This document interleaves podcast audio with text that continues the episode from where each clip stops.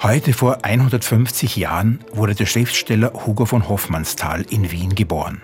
Pünktlich zum Geburtstag ist eine Biografie von fast 900 Seiten mit dem Titel Grenzenlose Verwandlung erschienen.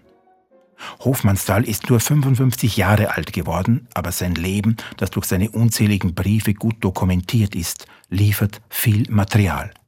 Die Abhängigkeit des hochgebildeten, überbehüteten jungen Mannes von den Eltern, der früh vollendete Dichter, die rettende Ehe des übersensiblen Hypochonders mit der sonnigen Bankierstochter Gerti Schlesinger, die davor vom Judentum zum Christentum konvertieren musste, wie es übrigens einst auch der Großvater von Hugo von Hoffmannsthal getan hatte.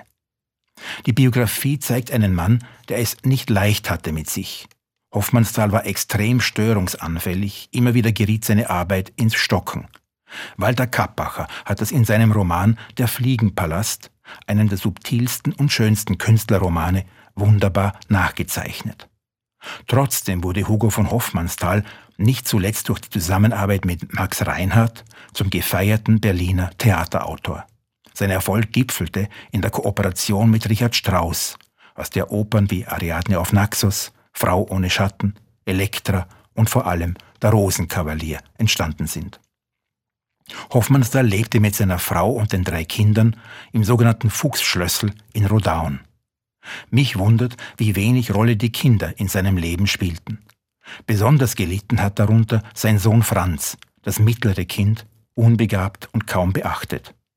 Mit 26 Jahren erschoss er sich im Elternhaus. Als sich Hugo von Hoffmannsthal auf den Weg zum Begräbnis machen wollte, erlitt er einen Schlaganfall und verstarb.